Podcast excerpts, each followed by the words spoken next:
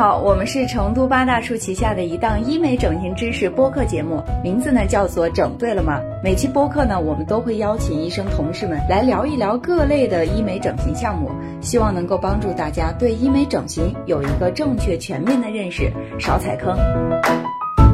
大家好，这里是整对了吗播客，为你分享靠谱的医美整形知识。我是本期的医生主播张晓彤医生。今天是一期和土象电台 Normal Sister 的串台节目，欢迎土象电台的两位主播高晶莹和张曼玉。Hello，Hello，Hello，小童医生。那么本期节目呢，我们也是高级了，我们也是一个串台节目。我们今天请到的这位小童医生，他是一个大神，让我来随便的甩几条小童医生的履历 给大家。那不至于，那不至于。西南医科大学皮肤学与性病学硕士，并且是皮肤性病学英语双学位。不是小童医生为什么还要修一个英语双学位？因为要看文献啊，然后就顺手修了一个。我顺手修了一个，我的妈呀！顺手修了一个，真是没想到呢。这就开始了。行，我今天今天就是一整个瑟瑟发抖的状态，而且我不知道小高是什么样的感觉。就是我听到小童医生的说话的时候，那种声音就特别像小时候看那种 TVB 里面的那种女法官，就是那种感觉。就一家人要齐齐整整。没错，没错。所以我们今天就是准备了一堆的问题，想要来跟小童医生进行一个大提问的动作。我们就要不就直接开始吧，小高，把你最想整的这个项目咱们就说出来。因为因为就是呃，小童医生不知道上海现在是处于一个封闭的状态嘛？那最近也是慢慢在开放了。然后呢，就是在这个封闭的期间，我们其实都很懊恼，就是应该在封闭之前去做一个大项目，然后就 在家里封三个月，这样子的话，就是整个修复期就会变得很好。然后现在其实慢慢放开了，我其实最想出去做的第一件事情就是做光子嫩肤。所以我们就从皮肤管理这边开始问，嗯，因为我其实我们的听众大部分也是大概二十岁到三十岁左右吧，就这个阶段。那么我也想问一下小童医生，您认为这个皮肤管理是从什么时候开始是最为恰当的？做医美项目来说？嗯，如果是皮肤的管理的话呢，我觉得我们从青春期就已经可以开始管理我们的皮肤了。在青春期，我们就可以开始保湿，然后清洁、防晒，我们就可以已经开始做了。那么，当你皮肤已经出现了一些问题的时候呢，我们就可以开始选择医美项目了。比如说，因为照射紫外线，还有一些遗传因素，诶，它的雀斑越来越明显了，或者是有一些晒斑呢，这个时候呢，我们就可以开始进行医美了。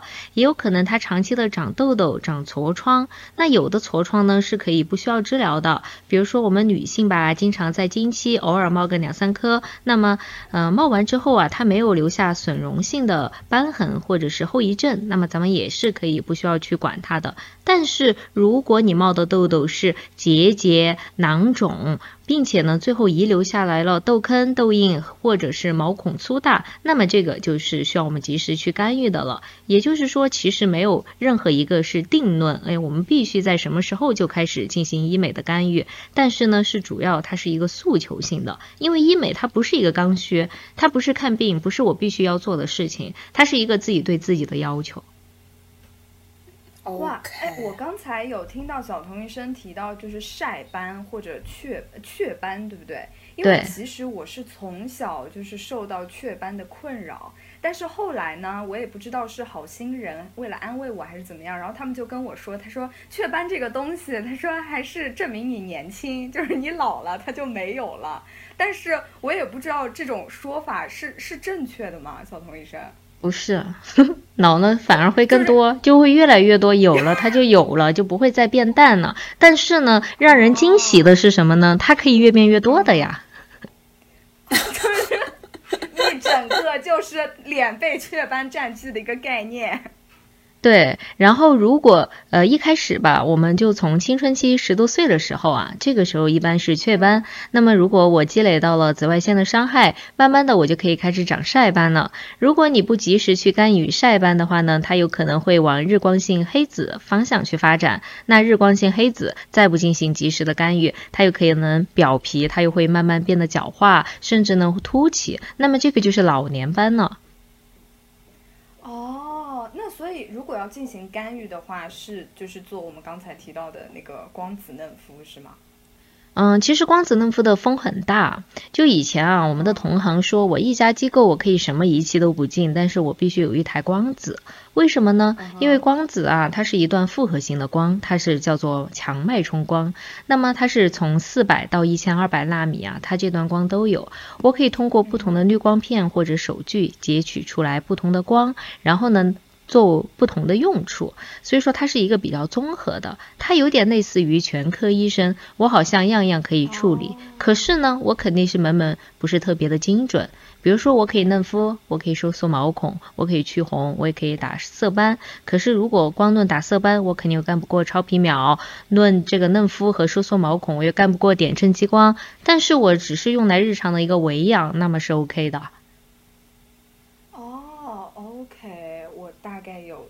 有有有有了解了。那如果说，比如说针对晒斑或者雀斑，就这种斑类的话，小童医生有什么推荐吗？晒斑和雀斑，那如果你是嗯更想针对性的，哎，我颜色比较深，然后现在对我来说就比较大的困扰，那我就可以选择呃激光，比如说皮秒激光、超皮秒等等，调 Q 它都是可以处理的。嗯，但是如果你只是想进行日常的一个维养，同时我也可以去淡斑而不是祛斑，那么我就可以选择光子嫩肤，懂我意思吗？OK OK，懂了。哎，那我想问一下小童医生，就是现在不是大家都。呃，网上会说，呃，光子和水光加在一起，就是会有一加一大于二的效果嘛？那么我第一个问题就是想说，那这是真的吗？还有就是他们两个的操作的这个频率，有些会说我们一天如果不是很敏感，一天就可以做；有些会说啊，你要间隔两周。那么到底是间隔多久？然后他们俩怎么样一个配合，会有一加一大于二的效果呢？嗯，首先我觉得大家应该对医美啊，它有一个清晰的认识。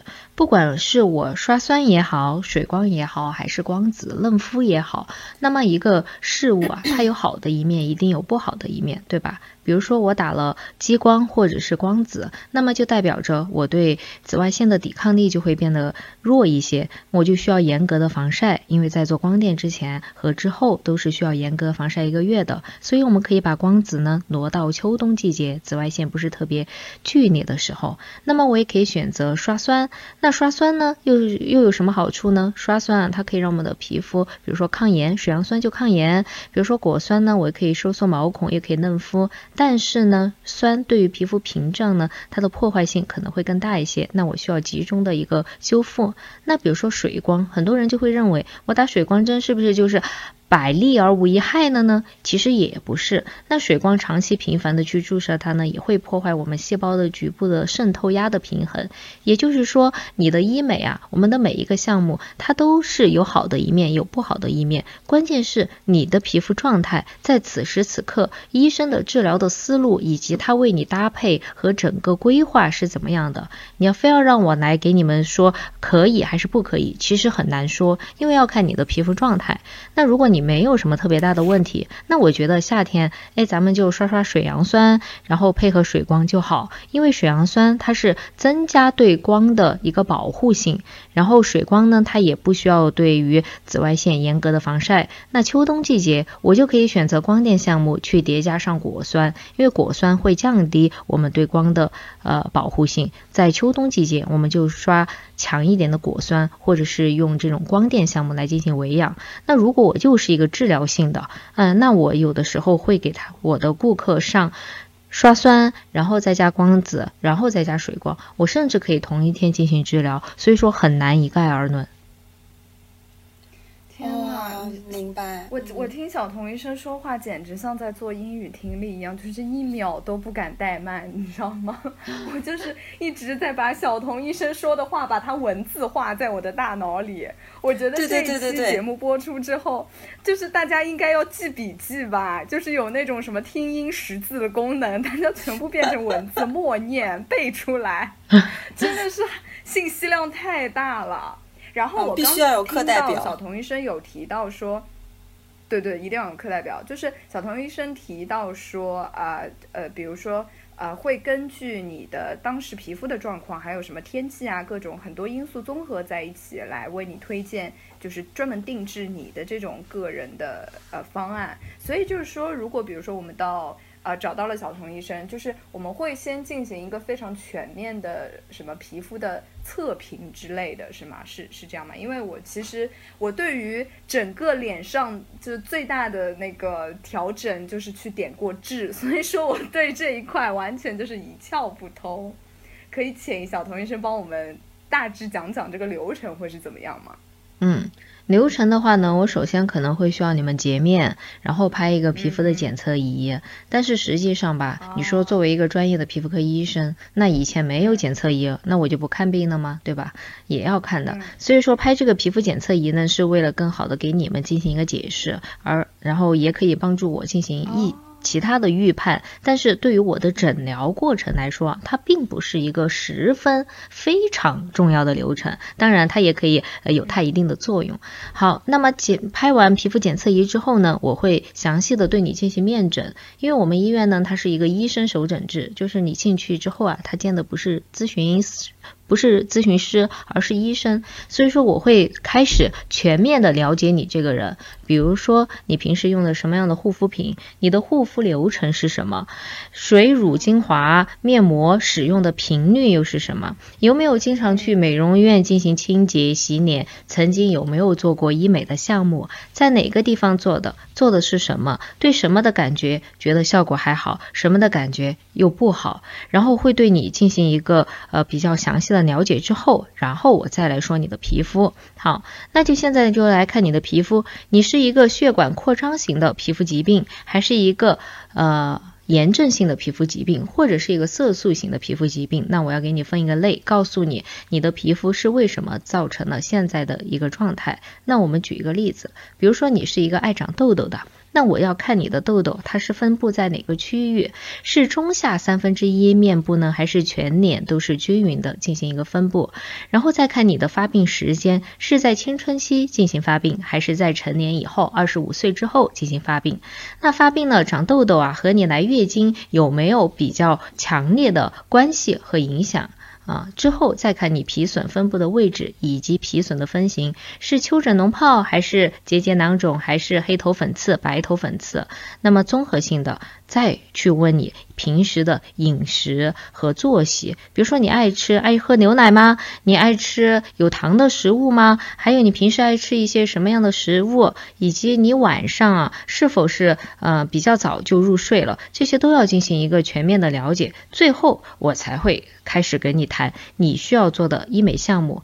并且，我个人认为医美啊，它不是万能的，它一定不是万能的。抗衰它一定是一个多维的，所以我可能还要同时的让你加以食疗，或者是给你开一些保健产品。因为我个人觉得医美它就应该两三个月一做，那我平时做一次，我就效果要给你拉满。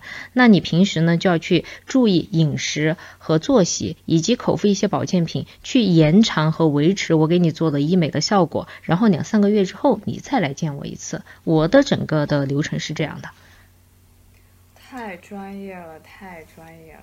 那可不可以就是呃展开讲讲，比如说食疗或者作息，是不是就像我们平时就一直老生常谈的那样，说饮食清淡啊，什么少油少盐啊，然后就是早睡早起啊之类的。嗯，有这样的影响，比如说吧，就是你爱长痘痘，那么我是需要你减少对于牛奶的摄入。那么很多很多小仙女儿，她特别会和我钻空子，我告诉她你不能喝牛奶，她喝酸奶。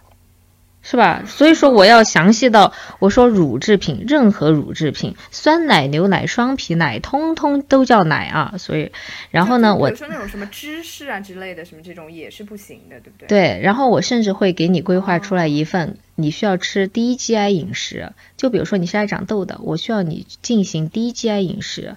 如果你是皮肤有炎症，那么我需要你吃低炎症饮食。如果我发现你这个人啊是一个腹型的肥胖，然后呢，我甚至还会要求你对于糖、对于脂质的一个代谢呢，我都要给你一些药物进行调节。所以说，我我是觉得，呃，医美虽然我只是一个皮肤科的医生啊，皮肤科医生呢，他只看皮毛，但是要通过皮毛去看看。你的身体到底发生了什么？因为你的脸其实就是你过去所有生活作息、饮食、护肤习惯的一个总和，它不仅仅只是体现了皮肤的问题。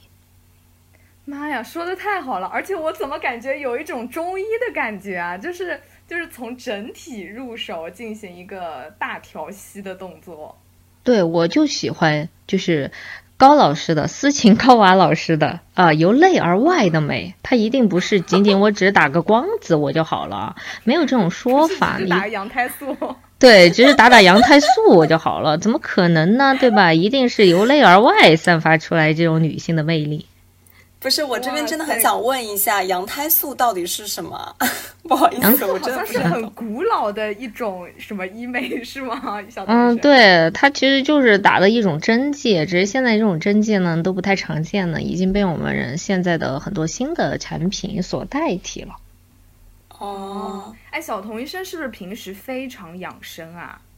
嗯，其实也不是，但是会尽力的去注意，因为我们是一个社会人啊，对吧？七情六欲，那我来世世界上走一趟，我又不是为了活在这个食物链的最底层，肯定是要吃鱼吃肉的呀。偶尔也会放纵一下自己，但是我可以通过一些呃保健类的产品对我进行调节，那我也可以减少我的频率，甚至哎，我今天摄入了大餐之后呢，我回去就要轻断食几天。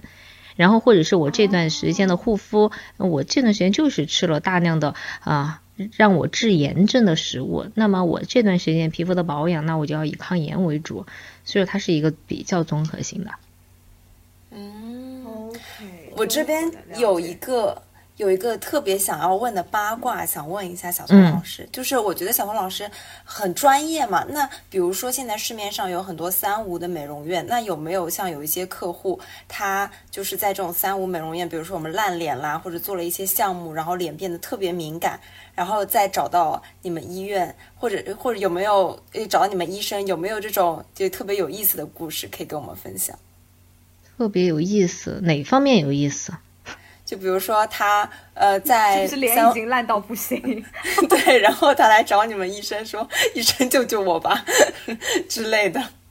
但是其实有一个问题，就是通常美容院的客户我们是接待不了的，因为他已经被洗脑洗得很严重了。就他明明就已经被打的那个脸上全部都是斑，然后呢也皮肤也非常发红发烫。然后我我说我说你现在皮肤这个问题，就是可能你之前做一些不太正规的治疗导致。他说没有啊，他只是帮我把斑打出来了，我在排毒。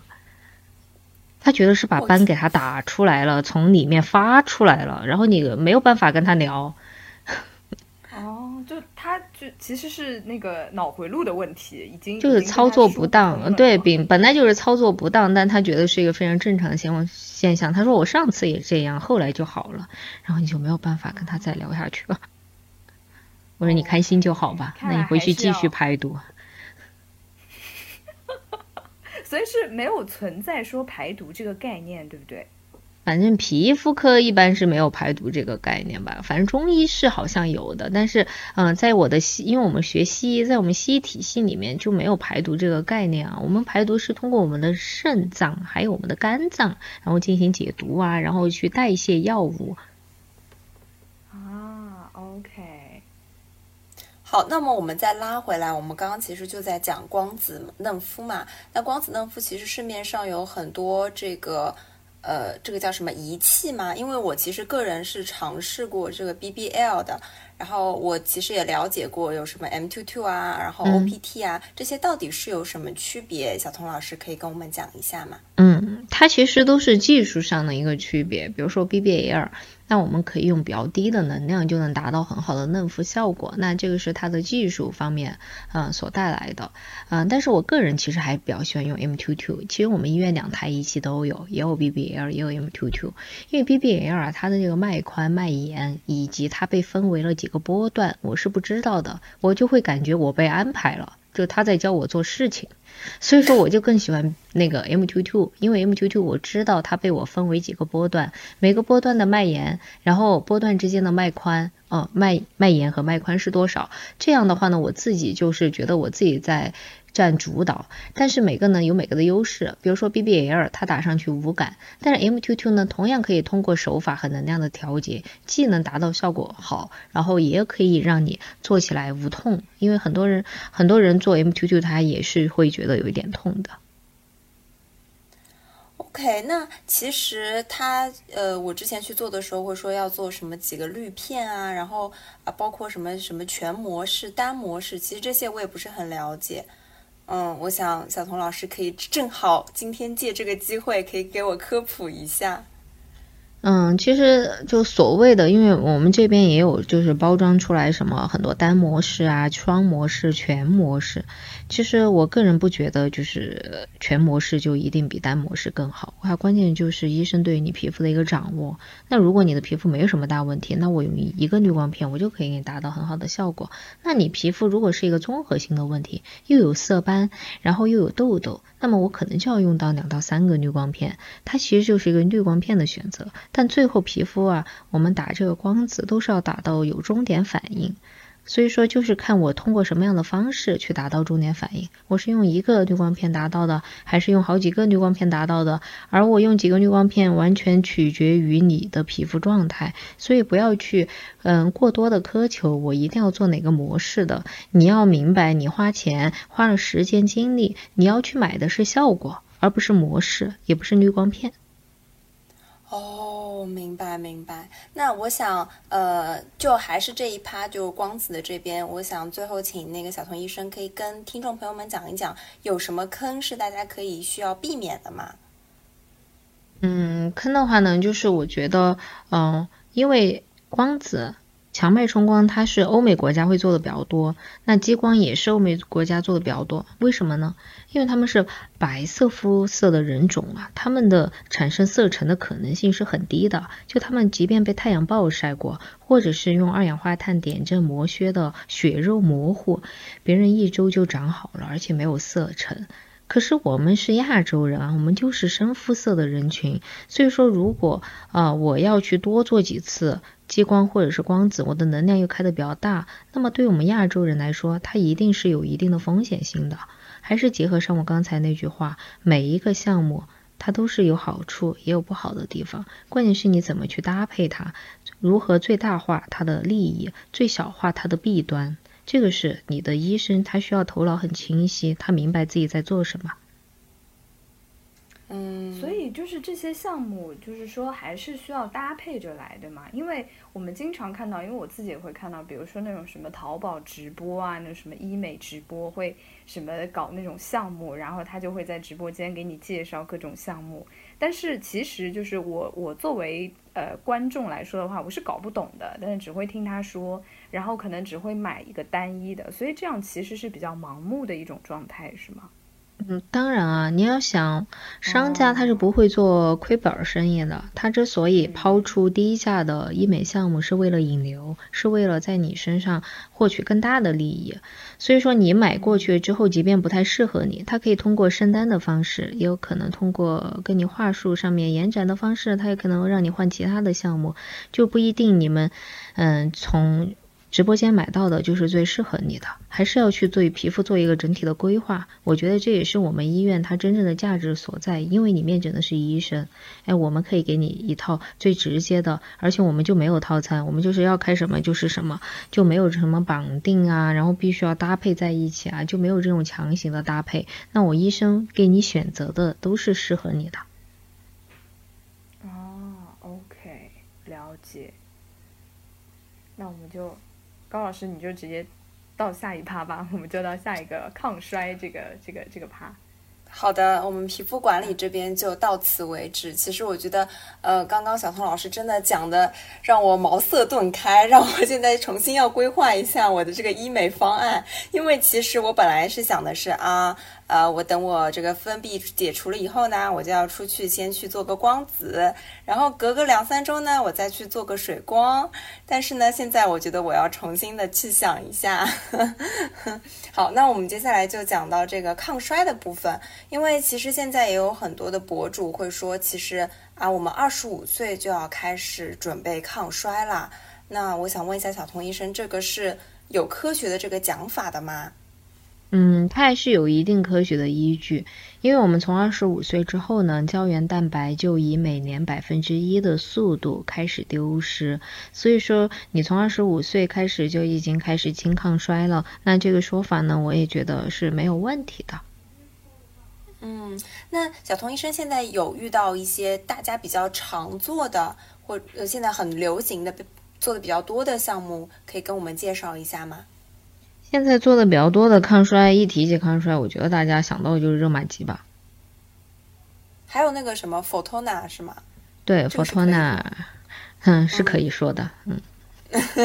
那超声炮，其实我之前知道是超声刀，但是我不知道最近为什么又出来一个叫做超声炮，这两者又是有什么区别呢？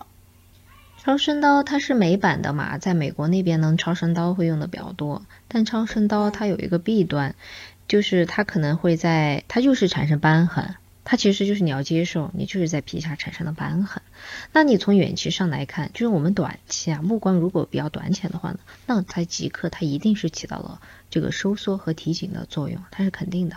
但是是由于你皮下产生了瘢痕，但是你从长远上来看的话呢，那瘢痕对于组织的悬挂力肯定是远低于我自己正常的韧带。和我的脂肪纤维素对于皮肤的软组织的一个悬挂力，所以说如果你长期做下去，有可能你会垮得更快。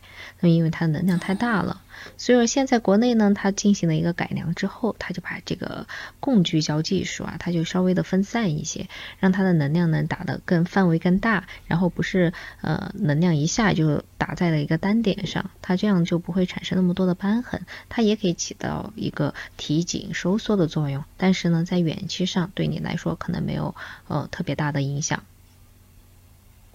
那我想问，比如说像超声炮，然后 Fotona 还有热玛吉，它们分别的原理又是什么呢？其实你问的很典型，因为它正好就是三个东西。第一个。热玛吉它就是射频，射频是什么？射频就是电流。我们在高中物理就学了，有电流的地方呢，它就会产生射频。所以说热玛吉呢，它是一个射频，而这个射频它是一个单极射频。做过热玛吉的同学都知道，它是一个探头放在你的皮肤上面，你的背后呢会贴上一个电极片，那么你的电流就会从这个探头。然后传达到皮肤，传达到身体里面，最后从我们的电极片里面出去，它会形成一个回路。所以说它的穿透的层次呢，也是相对来说比较深的。它起到一个把皮肤软组织压实的作用，就是紧致。我觉得它更 OK。那超声炮的话呢，它是一个超声共聚焦技术，它是一个超声。那超声波啊，它就会穿透的层次会更深，所以说它可以到达皮下的这个嗯脂肪层和 SMAS 筋膜层，那么它的提升作用呢就会更好。那你说的 photon 呢，它又是一个激光。太热光，光到达的层次啊，它是有限的，因为光是有选择吸热性的，它是呃可能会被你皮肤上面的黑色素吸收，也可能被血红蛋白吸收，也可能被水吸收。但是我们每个层次它都有水，都有我刚才说的这几个靶目标，所以说呢，它的穿透层次是有限的，所以说它才有口内嘛。佛托纳才会有口内，所以就要看你对自己皮肤的一个判断状态一个判断。我是需要提升，我还是需要压实我的皮肤，让它更紧致，还是我就是口周的问题比较严重。同时呢，它激光啊，它因为正是因为它对黑色素还可以有作用，所以说做佛托纳的话呢，它可以嫩肤，还可以帮助你美白。所以它就要看你。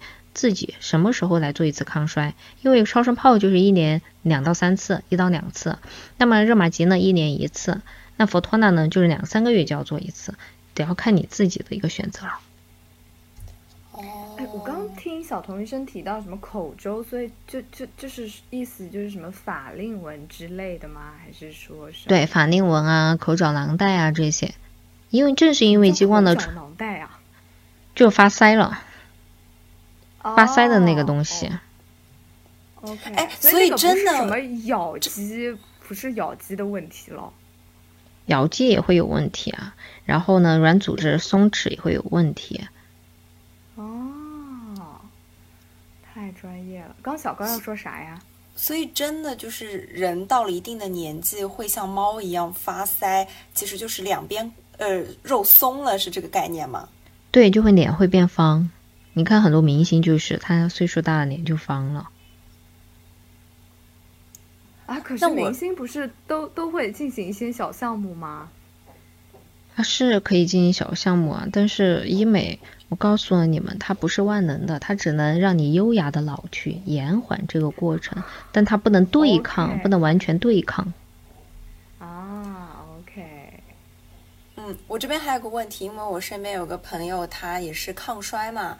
嗯，他就做了这个叫做线性提升。那我知道这个其实是一个比较 old school，就比较老早的这种医美项目。那这个项目又是有一个什么原理，而它又有什么坏处呢？线性提升，应该他说的是线雕吧？对，因为不是说现在不能说要改成这个线性提升吗？哦哦哦，好不好意思，好的，啊，那线性提升的话呢，它可能是埋入一些可吸收线，但是这些可吸收线呢，它可能仍然会残存一点不可吸收的成分，那么它和注射进去的这种填充物啊，就是它都会有一个风险，就是产生异物的结节，因为它毕竟就是一个异物。那么异物存在于我们体内，我们就有可能去包裹它，因为我们的巨噬细胞在不停的吞噬进入我们体内的细菌啊、微生物这些，它都在不停的进行吞噬。那它遇到你植入进去的异物，它也会进行吞噬。但如果你这个异物实在太大了，并且在局部呢又产生了炎症。而这个炎症有可能是体内的原因，也可能是外界的应激的原因，比如说精神压力，比如说饮食刺激，比如说我又注射了其他的东西，那么就在局部又产生了炎症。这个时候我巨噬细胞我啃不掉你，啃不掉你我怎么办呢？我就包裹你，所以说就有可能形成异物肉芽肿，它们都有可这样的一个风险。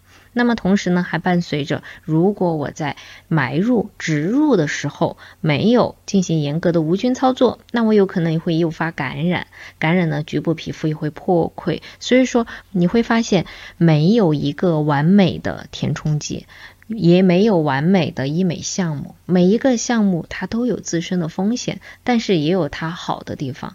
那么我们只能说，通过你对皮肤。比较好的判断和掌握，选择正规的医院和机构，尽量的去降低风险，但是都不能完全去去除它，因为医美它也是医疗，医疗它就没有保证。那讲到这个填充的话，我其实想问一下，就是就是填充自己的脂肪这件事情，会就是因为他们说会比什么玻尿酸要更自然一些，这个这个是是这样子的吗？也不尽然，其实事实没有绝对。你比如说，你填充吧，填充最大的一个缺点是啥呢？就是我每次我也不知道，就医生是不知道它可以存活多少的。就我有可能填充的，比如说我填充的，嗯，比如说打个比方，我填充了一百个脂肪，但是呢，我医生是不知道会存活多少的，所以说我有可能会打一百二十个进去，但是很不凑巧啊，你就全部存活了呢，那是不是过量了呀？那局部是不是就肿泡了呀？但是如果你有一个都没有存活，那是不是要进行第二次，甚至是第三次？我的天呐！同时，我们的审美也在发生改变。那我过段时间我不喜欢这个样子的我呢？我不喜欢婴儿感啊！就前段时间，就几年前吧，大家还在追求哦满满的胶原蛋白，但现在大家不是又在追求这种骨相的高级感吗？那我又不想要了，那我去除它又很麻烦了呀，那是脂肪呀，它活了就活了，它就跟我的细胞一样，那我咋整呢？对吧？我吸脂又不太好吸，特别是那种填成寿星宫的头、额头那种啊，它又离骨头表面又很接近，然后皮儿又很薄，我抽脂都不好去抽它啊，所以说它也有它不好的地方，对吧？嗯，那比如说，就很多人会，比如说填充那个山根啊，然后还有什么太阳穴，什么要饱满啊，这种就是这种会会是，呃，呃，就是说还是是用自己的脂肪比较好吗？我觉得太阳穴或者是面部的凹陷可以用自体的脂肪，倒是 OK 的，就是它就是一个斜八字儿。哎，它有点中间有点凹，那咱们填一点是 OK 的，哪怕多填几次，对吧？每次存活一点点，每次哎我少量多次的填，然后包括太阳穴这种大面积的我 OK。但如果你要填三根，那你有没有考虑过它的那种视觉的感受呢？就是如果你是一个比较精致的猪猪女孩啊，那你一定是就是我一眼看上去你的那个嗯，你的鼻子是挺拔的，它是那种硬的挺拔，骨性的挺拔，还是你是抛的，是一坨肉的挺拔那种？质感都是不一样的。哦，OK，啊，正好说到这个山根嘛，因为其实我之前有动过小心思，我特别想要去玻尿酸填充山根，但是我做功课的时候就会说啊，如果玻尿酸填充山根的话，久而久之你的鼻梁会变得比较宽。啊，会的呀。那又又又说什么异物的？异物其实呃填进去其实也不好，那脂肪填的话又有点泡泡的，那玻尿酸又有点宽，但是有有没有一个比较好的说呃方式呢？我觉得，如果是这种塑形啊，而不是填充，那么我仅仅是一个下巴，然后还有鼻子的塑形，那我个人还是比较喜欢，觉得假体会看起来会更 OK 一些。哪怕你过几年你不喜欢这样的鼻子了，对吧？就前几年前吧，大家喜欢那种三根很高的鼻子，就是，然后现在呢又喜欢匹诺曹的那种，就是是小翘鼻，那你还可以取出来，还有机会，对吧？而且它是整根取出来，对皮肤的。损伤局部组织的损伤也比较小，但如果你是打针打进去了，它每一个层次都有，那你到时候想把它给取出来，你要挖一大坨肉呢。啊，这种这种开就是放进去取出来是是在哪里开刀啊？啊，这个就是要看你医生给你放在哪个层次了。不过这是外科的啊，我是皮肤科的。提醒一下两位主播。OK OK，我真的好想知道，因为感觉好害怕，好恐怖啊。那我们正好说到这个玻尿酸这个边吧，就比如说我现在已经做玻尿酸了，那或者我已经做这个脂肪填充了，那我是不是要定期的去做一个补充？就是脂肪填充就不用了，活了就活了。它会随着你自己长胖而变大，随着你自己变瘦而变小。但如果是玻尿酸的话呢，就是需要定期。哦，我我我想问一下，就是如果是自己脂肪填充的话，会不会就是慢慢就流失了，全部没有了？不会。哦。就它活了就活了，死了就死了，活了就变成你自己正常的一部分了。了解。那有没有比如说呃玻尿酸，玻尿酸这边呃定期去填充，它会有没有给到一个比较标准的数值？说啊，我三个月就是要去填充一次，或者是两个月就要去填充一次，有没有这样的说法？没有，就主要看你自己选择的材料，你选择材料它有可能维持时间比较久，还有就是每个人因人而异，体质的代谢速度。有的人就是打了之后，他很久都还有；有的人就是代谢的特别的快，所以说没有办法，只有一个大概的，大概的多久去补充一次。OK，那其实我们提纲上去讲的这些，一个我们今天分了三个板块嘛，一个是皮肤，然后一个是抗衰，然后还有一个就包括填充这部分。那其实我想最后也想希望张医生可以给我们分享一些日常护肤，因为我觉得您是皮肤科医生，肯定有一些自己的小心得，或者日常护护肤我们必须要做的一些事情，或者您有一些什么呃小 tip 可以跟听众朋友们分享的吗？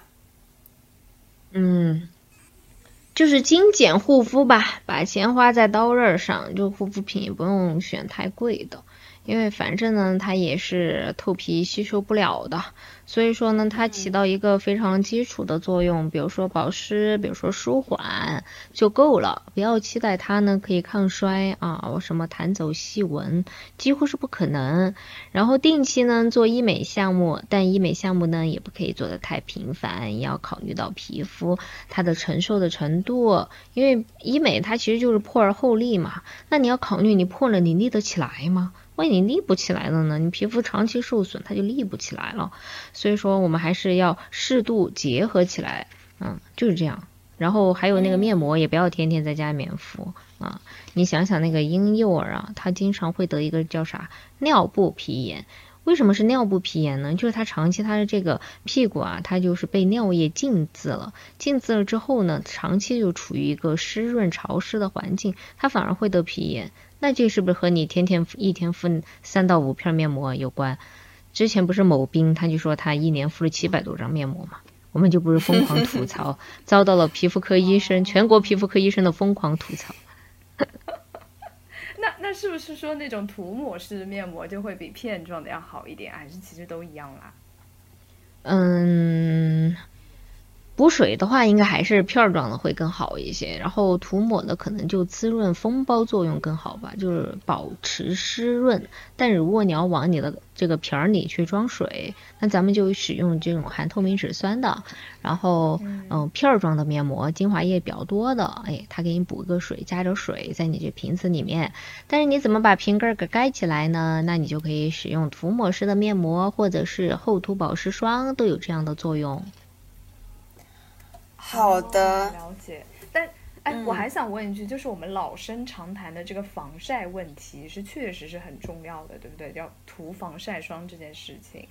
那当然了，如果我的顾客他跟我说他防不了晒，我就该说那你就可以回去了，不用做医美了。对，你连防晒都做不好，每天都要涂，对不对？嗯，我其实爱爱就是喜欢让我的顾客，他们就是把自己包成一个那个阿拉伯妇女，就是我让他们夏天去买一个防晒斗篷，给我拉到鼻子上面，然后前面还有个大帽檐，帽檐前面还有一个黑色的挡板儿，给我裹成这样，对吧？他说：“哎呀，张医生，我走在路上我尴尬。”那只要你自己不尴尬，尴尬的就是别人，对吧？大街上谁认识你呢？给我使用硬防晒啊！哦，就是多使用硬防晒哦。对，多使用硬防晒。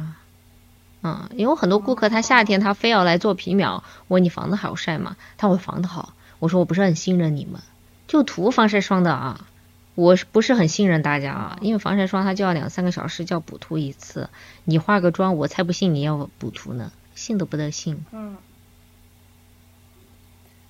哈哈哈哈哈！小同事真的太可爱了。所以我们就是还要把自己裹起来。那除了脸上的话，是不是其实皮肤上也也是，只要是暴露在外面的地方，最好都给它遮起来。这样我跟你说，你知道现在女孩已经卷到什么程度了吗？我们现在头发都要防晒，头发都要防晒，对，头皮都要防晒，都要抗衰。我跟你说，现在都往头皮里面打水光了。我的妈呀！可是他们不是说要那种健康吗？要去晒太阳啊，就是什么皮肤可以吸收维生素 D 呀，然后怎么怎么样啦，这样子的。是让你去晒，没让你暴晒，也没有让你在夏天大中午的去晒。你可以早上八九点拥抱清晨的太阳，没有让你中午去暴晒。嗯嗯，了解了解，防晒还是非常重要的。非常重要。那么，嗯哼，我们差不多的问题都提完了。嗯，可以。那么我们要要不然就到这里吧。然后，小童医生还有什么想要跟各位都市丽人要嘱咐的吗？嘱咐的呀，嗯，没啥吧，反正就是一起卷吧，一起更加精致吧，但是也不要过度了。然后呢，认识到医美的局限性，然后选择适当恰当的医美啊，也不要对医美抱有不切实际的期待，正确理性的客观看待医美，嗯，就这样。嗯，好的，那么鼓掌鼓掌，谢谢。嗯，那么我们也很感谢这次可以跟这个小童医生连线。那么大家也可以去呃搜索他们这个自己的节目，叫做“整对了吗”，对吧？然后也希望呃听众朋友们听完这期可以收获满满的知识。嗯，没错，我希望我们战狼群里面随意抽取一位幸运儿，整理本期的知识点，发在我们的评论区置顶。好，那么本期节目就到这里。OK，好的，谢谢小童医生。好的，谢谢大家，好，拜拜，拜拜。我们下期再见喽，拜拜。